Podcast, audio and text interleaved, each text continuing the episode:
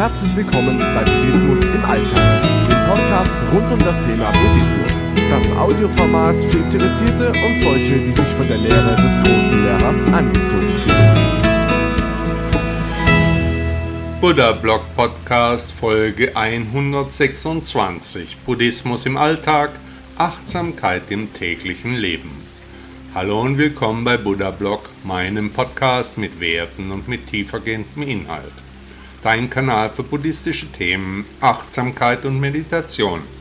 Ich bin Shaolin Rainer und ich freue mich sehr, dass du da bist. Bitte lade dir auch meine App Buddha Blog aus den Stores von Apple und Android. Viel Freude beim Podcast.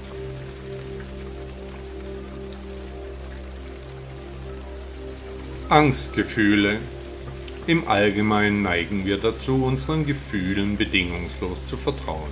Wir nehmen an, dass unsere Emotionen die absolute Wahrheit widerspiegeln. Wenn wir Angst empfinden, scheint es uns, als befänden wir uns in Gefahr. Doch in Wirklichkeit können wir uns nicht vollständig auf unsere Gefühle verlassen. Im Buddhismus wird gelehrt, dass unsere Gefühle, einschließlich unserer Ängste, durch unser Denken entstehen. Wenn wir glauben, dass etwas gefährlich ist, empfinden wir Angst. Wenn wir uns selbst als schwach betrachten, fühlen wir uns schwach. Wenn wir daran denken, dass alles hoffnungslos ist, fühlen wir uns hilflos und mutlos. Wenn wir glauben, dass das Leben sinnlos ist, überkommt uns Depression und Verzweiflung. Es ist wichtig zu erkennen, dass unsere Gefühle eng mit unseren Gedanken verbunden sind. Indem wir unsere Denkmuster und Überzeugungen bewusst hinterfragen und gegebenenfalls verändern, können wir auch unsere emotionalen Reaktionen beeinflussen. Die Meditation im Buddhismus hilft uns, unseren Geist zu beruhigen und klarer zu sehen. Sie ermöglicht es uns, einen tieferen Einblick in die Natur unserer Gedanken und Gefühle zu gewinnen und uns von ihrem unkontrollierten Einfluss zu befreien indem wir unsere Gefühle nicht mehr blindlings akzeptieren, sondern sie mit Achtsamkeit betrachten und verstehen lernen, können wir einen Raum schaffen, in dem wir nicht von ihnen überwältigt werden. Dieser bewusste Umgang mit unseren Emotionen ermöglicht es uns, unser wahres Potenzial zu entfalten und uns von der unbegrenzten Wirkung unserer Gedanken zu befreien. Unser Geist ist nicht in der Lage, zwischen einer eingebildeten Gefahr und einer tatsächlichen Gefahr zu unterscheiden. Er reagiert auf beide Arten von Gefahren in ähnlicher Weise. Da unser Körper dem Geist gehorcht, reagiert er mit Angst oder Stress, unabhängig davon, ob wir uns tatsächlich in Gefahr befinden oder uns nur einbilden, dass dies der Fall ist. Im Folgenden möchte ich dir Einblicke darüber geben, wie deine Denken deine Ängste erzeugt und wie du das Denken und damit die Gefühle verändern kannst wie du durch dein Denken Angst in deinem Inneren erzeugst. Der Lehrer aller Lehrer hat uns gelehrt, dass wir in jedem Moment unseres Lebens automatisch prüfen, ob wir in Gefahr sind. Doch nicht immer ist unsere Einschätzung der Situation korrekt. Manchmal sehen wir eine Gefahr, wo keine existiert, oder wir übertreiben das Ausmaß der Gefahr. Wir streben nach Kontrolle und Sicherheit, selbst wenn sie nicht gegeben ist, und fühlen uns deshalb bedroht.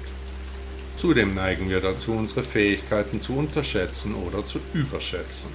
Unser Denken ist fehlerhaft.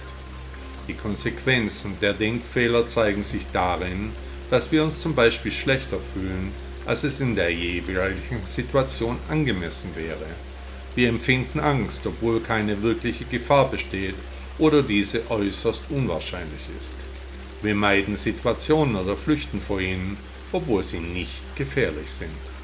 Um unsere negativen Gefühle zu betäuben, greifen wir zu Suchtmitteln. Und wir fühlen uns hilflos, da wir nach Sicherheit verlangen, die nicht existieren kann. Daher ist es von Vorteil, wenn wir darauf achten, dass unser Denken der jeweiligen Situation wirklich angemessen ist. Fehlerhaftes Denken lässt sich leicht vom gesunden Denken unterscheiden. Gesundes Denken im Buddhismus folgt zwei grundlegenden Regeln. A. Gesundes Denken entspricht den Tatsachen, ist kein Wunschdenken. Und b. Gesundes Denken gibt uns gute Gefühle. Fehlerhaftes und unangemessenes Denken nach dem Buddhismus erkennt man wie folgt. Im Gegensatz zu gesundem Denken weist fehlerhaftes oder unangemessenes Denken folgende Merkmale auf. Es beruht nicht auf Tatsachen, sondern auf persönlichen Meinungen oder Annahmen. Fehlerhaftes Denken erzeugt negative oder übertriebene Gefühle und hindert dich daran, dich gesund zu fühlen.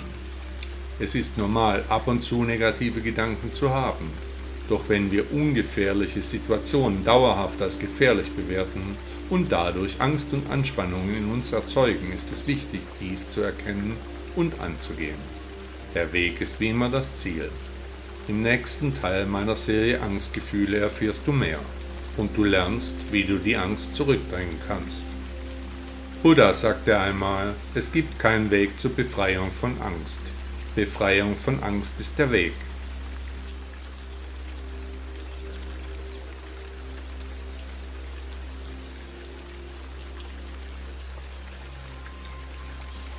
Jetzt geht es weiter mit meinem Themen-Special Angstgefühle.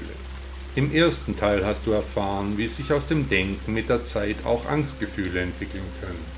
Heute erfährst du in meiner Serie Angstgefühle, wie du das Denken überprüfen kannst und positive Fortschritte möglich sind. Angst ist ein Gefühl, das uns auf potenzielle Gefahren aufmerksam machen und uns dazu bringen soll, diese zu bewältigen. Manchmal werden wir jedoch völlig unnötig alarmiert. Wenn du unter Ängsten leidest, ist es für dich wichtig zu prüfen, ob du die Situationen, von denen du Angst hast, richtig einschätzt. Es könnte sein, dass du eine Gefahr siehst, wo keine ist, oder dass du das Ausmaß der Gefahr überschätzt und deine Bewältigungsfähigkeiten unterschätzt. Du kannst selbst herausfinden, ob deine Gedanken angemessen oder schädlich sind. Hier sind einige Schritte, die dir dabei helfen können zu überblicken, wie es um dich steht. So überprüfst und korrigierst du dein Denken im Buddhismus. Nimm dir Zeit, um bewusst in dich hineinzuhorchen und achte darauf, was du denkst, wenn du Angst verspürst.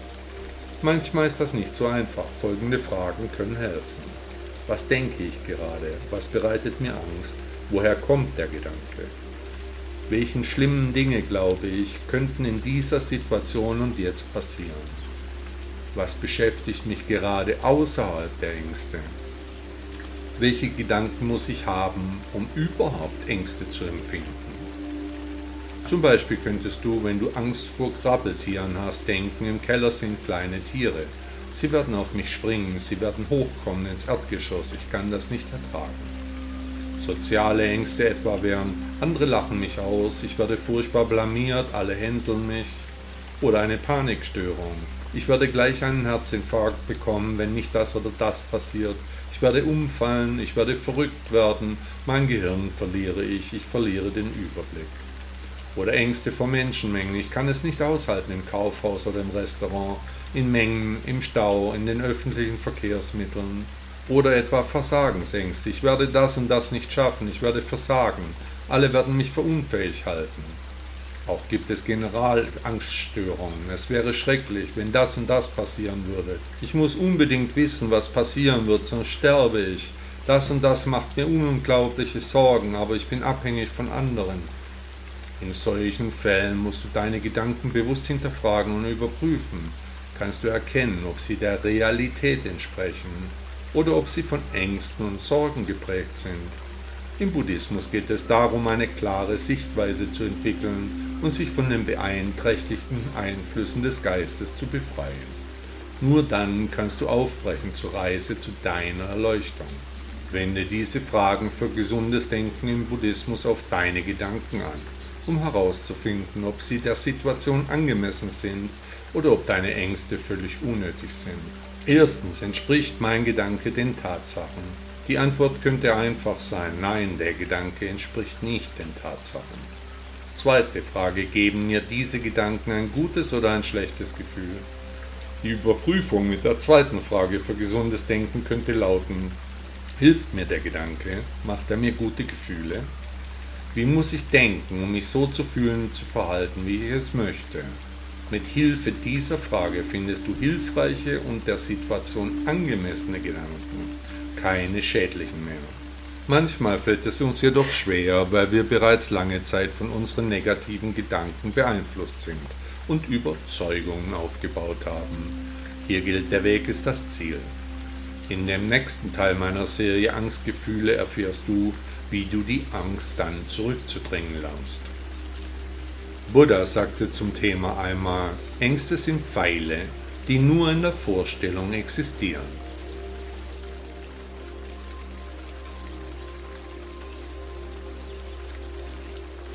In den ersten Teilen meiner Serie Angstgefühle hast du erfahren, wie sich aus dem Denken mit der Zeit auch Gefühle entwickeln können, in wie du das Denken zu kontrollieren lernst. Heute erfährst du in meinem Special, wie du Angstgefühle schließlich zurückdrängen lernst. Angstgefühle können uns in unserem täglichen Leben erheblich beeinflussen und uns daran hindern, unser volles Potenzial zu entfalten. Der Buddhismus bietet uns jedoch eine Reihe von Mitteln und Prinzipien, um mit Angstgefühlen umzugehen und sie zurückzudrängen. Im Folgenden werden einige dieser Mittel erläutert, die uns dabei helfen können, innere Ruhe und Gelassenheit zu erlangen was schließlich eine Voraussetzung ist, um die Erleuchtung zu erlangen. Achtsamkeit entwickeln. Eine zentrale Lehre des Buddhismus ist die Praxis der Achtsamkeit. Durch bewusstes Beobachten und Akzeptieren unserer Ängste können wir eine tiefere Einsicht in ihre Natur gewinnen. Indem wir unsere Ängste nicht verdrängen, sondern ihnen bewusst begegnen, können wir lernen, sie loszulassen und uns von ihnen zu befreien.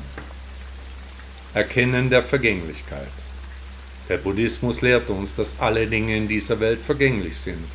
Das schließt im Übrigen auch unsere Ängste ein. Indem wir erkennen, dass unsere Ängste kommen und gehen, können wir eine Perspektive entwickeln, die uns hilft, sie nicht als etwas Endgültiges oder Unvermeidliches wahrzunehmen. Wir lernen, dass wir nicht unsere Ängste sind, sondern dass sie vorübergehende Erfahrungen sind. Den Geist beruhigen. Meditation ist ein wesentlicher Bestandteil der buddhistischen Lehre. Durch regelmäßige Meditation können wir unseren Geist beruhigen und die turbulenten Gedanken, die Ängste verstärken, allmählich zur Ruhe bringen. Indem wir uns auf den gegenwärtigen Moment konzentrieren und unsere Gedanken beobachten, entwickeln wir eine klare Gelassenheit. Mitfühlender Umgang mit uns selbst. Im Buddhismus wird Mitgefühl nicht nur mit anderen kultiviert, sondern auch uns selbst gegenüber. Anstatt uns von unseren Ängsten überwältigen zu lassen oder uns selbst zu urteilen, lernen wir mitfühlend mit uns selbst umzugehen. Wir erkennen, dass Ängste menschlich sind und dass sie ein natürlicher Teil des Lebens sind. Sie zu empfinden gehört einfach zum Menschsein. Weiterhin Nichtanhaftung. Ein weiteres Kernprinzip des Buddhismus ist die Lehre der Nichtanhaftung indem wir uns nicht an unsere Ängste klammern oder uns von ihnen definieren lassen, können wir eine größere Freiheit und Losgelöstheit von ihnen erlangen. Wir lernen, dass unsere Ängste nicht unsere Identität sind und dass wir die Wahl haben, uns von ihnen zu lösen. Und weiters Weisheit entwickeln durch das Studium buddhistischer Lehren und den Austausch mit Lehrern und Praktizierenden können wir unsere Weisheit erweitern die buddhistische Philosophie bietet uns eine umfassende Sichtweise auf das Leben und lehrt uns, die tieferen Ursachen und Bedingungen unserer Ängste zu verstehen. Mit dieser Weisheit können wir eine größere Klarheit und ein besseres Verständnis für unsere Ängste entwickeln, endlich den schlechten Gefühlen die Stirn bieten. Denn auch hier gilt, der Weg ist das Ziel. Buddha sagte einmal, lass die Ängste, die in deinem Geist entstehen, wie Wolken vorbeiziehen.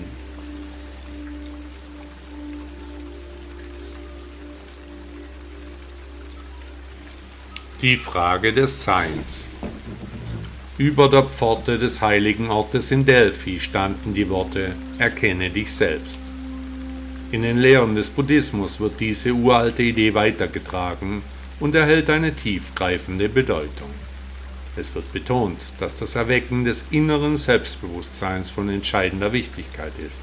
Denn das, was du in dir trägst, kann dich entweder retten oder zerstören, wie es auch Jesus Christus verdeutlichte. Der Buddhismus erinnert uns daran, dass Spiritualität eine ernsthafte Angelegenheit ist, die ernste Konsequenzen mit sich bringt. Dein Leben hängt in einer gefährlichen Balance zwischen einem Zustand des unachtsamen Schlafwandels und der geistigen Erleuchtung mit offenen Augen. Die Tatsache, dass die meisten Menschen das Leben nicht in diesem Licht sehen, zeigt, wie tief sie im Schlaf verharren und die Realität leugnen. In jedem von uns liegt das existenzielle Geheimnis des Seins. Jenseits der äußeren Erscheinungen, der Persönlichkeit, des Geschlechts, der Geschichte und all unserer weltlichen Rollen gibt es eine tiefe Stille. Es ist ein Abgrund der Stille, der mit einer subtilen Präsenz erfüllt ist. Trotz unserer hektischen Betriebsamkeit und unserer Besessenheit von belanglosen Dingen können wir diese essentielle Essenz in uns vollständig leugnen. Doch danach tun wir alles, um dieser Stille, diesem Schweigen und der Leere in uns auszuweichen und vermeiden eine intime Umarmung. Im Buddhismus wird dazu aufgerufen, diese Stille zu erkunden, in die Tiefe unseres Seins einzutauchen und dies anzunehmen. Es ist eine Einladung, den Mut zu finden, die äußeren Ablenkungen loszulassen und den inneren Raum des Seins zu erforschen. Durch Meditation und Achtsamkeit können wir uns der wahren Natur unseres Wesens bewusst werden und die innere Stille erfahren, die uns erfüllt. In dieser Stille können wir die wahren Antworten auf die Fragen des Lebens finden und uns von den Ängsten befreien, die uns gefangen halten. Die Lehre des Lehrers aller Lehrer zeigt uns, dass das Erkennen und Annehmen unserer wahren Natur der erste Schritt zur Befreiung von Leiden und Angst ist. Es ermutigt uns, uns selbst ehrlich zu begegnen und die Stille in uns als Quelle der Erkenntnis und des inneren Friedens zu nutzen. Indem wir uns der Essenz unseres Seins bewusst werden, können wir uns von den äußeren Einflüssen lösen und eine tiefere Verbindung zu uns selbst und der Welt um uns herum aufbauen. Nicht bewusst zu sein bedeutet, in einer ego-gesteuerten Lehre gefangen zu sein, die von Konflikten, Streitigkeiten und Ängsten geprägt ist.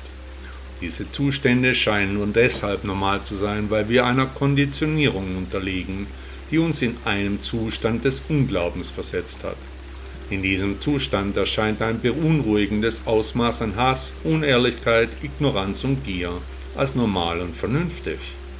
Doch tatsächlich ist dies weder vernünftig noch real. Es könnte nichts weniger real sein als das, was wir uns als Realität anmaßen. Indem wir uns an unseren Verstand klammern, an Erinnerungen und Gedanken, werden wir von unseren konditionierten Denkmustern und unserer Vorstellungskraft gefangen gehalten. Dabei glauben wir, dass wir vollkommen rational und gesund sind. So rechtfertigen wir weiterhin das Leiden, das uns und anderen unermessliche Schmerzen bereitet. Tief in uns spüren wir alle, dass etwas mit unserer Wahrnehmung des Lebens nicht stimmt. Doch wir bemühen uns, dies nicht zu erkennen. Unser beharrliches Verleugnen der Realität ist wie eine zwanghafte und pathologische Flucht vor dem Sein. Wir fürchten uns davor, der reinen Wahrheit ins Auge zu sehen und unsere ängstliche Festklammerung an die Illusion zu enthüllen als ob uns ein schreckliches Schicksal sonst ereilen würde. Die Frage des Seins ist von allergrößter Bedeutung, nichts ist wichtiger oder folgenreicher. Nicht bewusst zu sein bedeutet, dass wir im Schlaf verharren, nicht nur in Bezug auf unsere eigene Realität, nein, sondern auch in Bezug auf die gesamte Realität. Die Wahl ist einfach. Erwache zum Sein oder schlafe einen endlosen Schlaf. Der Weg ist wie immer und auch besonders hier das Ziel. Buddha sagte einmal, die Frage des Seins ist der Schlüssel zur Erkenntnis des Leidens und zur Entdeckung des Weges zur Befreiung.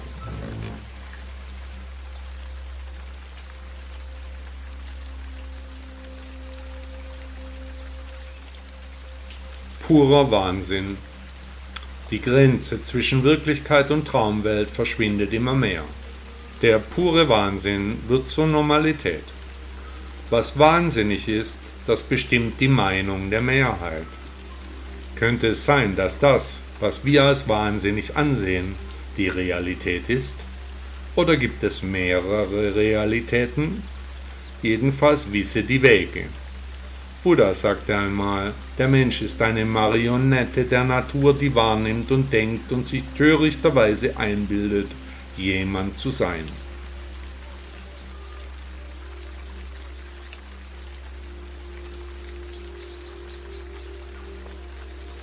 Der Irrsinn hat Methode. Die Menschen zu ängstigen ist ein beliebtes Geschäftsmodell. Der Wald stirbt, das Ozonloch tötet uns, der Klimawandel wird uns vernichten, wir werden alle am Virus sterben, der böse Osten überfällt uns. Dinge wie diese waren schon immer eine beliebte Einnahmequelle. Aus Angst machen Menschen eben viele Dinge. Mit mir funktioniert das überhaupt nicht. Ich sehe die wahre Realität. Der Weg ist das Ziel. Buddha sagte einmal, wie eine schöne Blume, schön anzusehen, aber ohne Duft, sind schöne Worte fruchtlos in einem Mann, der nicht in Übereinstimmung mit ihnen handelt.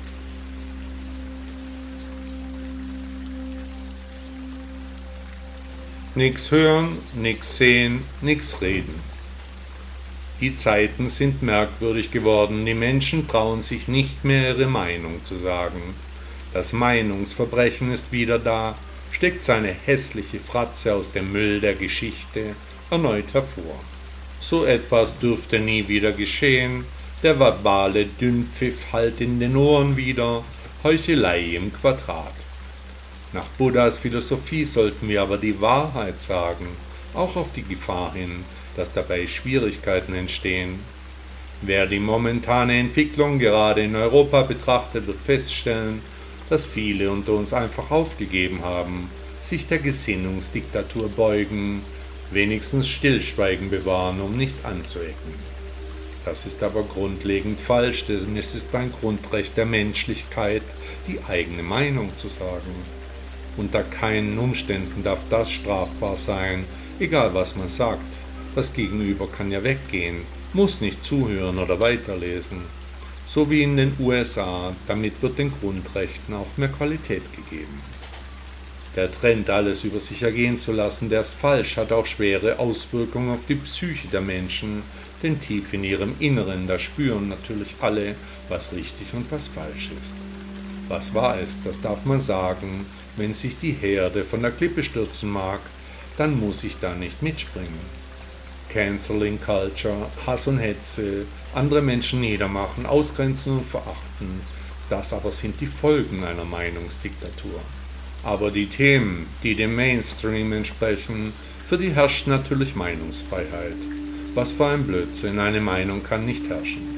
Andere Ansichten werden wieder einmal niedergeknüppelt und ausgegrenzt, natürlich mit den besten Absichten, moralisch auf der richtigen Seite stehend. Buddhisten sind stets bemüht, die Wahrheit zu sagen, das Richtige zu denken, zu fühlen, zu sehen, zu hören. Die sechs Fenster des Menschen sind nach der Philosophie des großen Lehrers zu hegen und zu pflegen. Das Leben ist mit Disziplin und Ehre zu führen. Feiges Wegducken ist nicht akzeptabel. Nichts hören, nichts sehen, nichts reden. Das ist der falsche Weg. Der richtige Ansatz ist es, immer die Wahrheit zu sagen, egal welche Folgen uns dann drohen. Zu schweigen und sich feige wegzuducken ist keine Lösung. Der Weg ist das Ziel. Buddha sagte einmal, wenn du dich wirklich selbst liebst, kannst du nie einem anderen wehtun.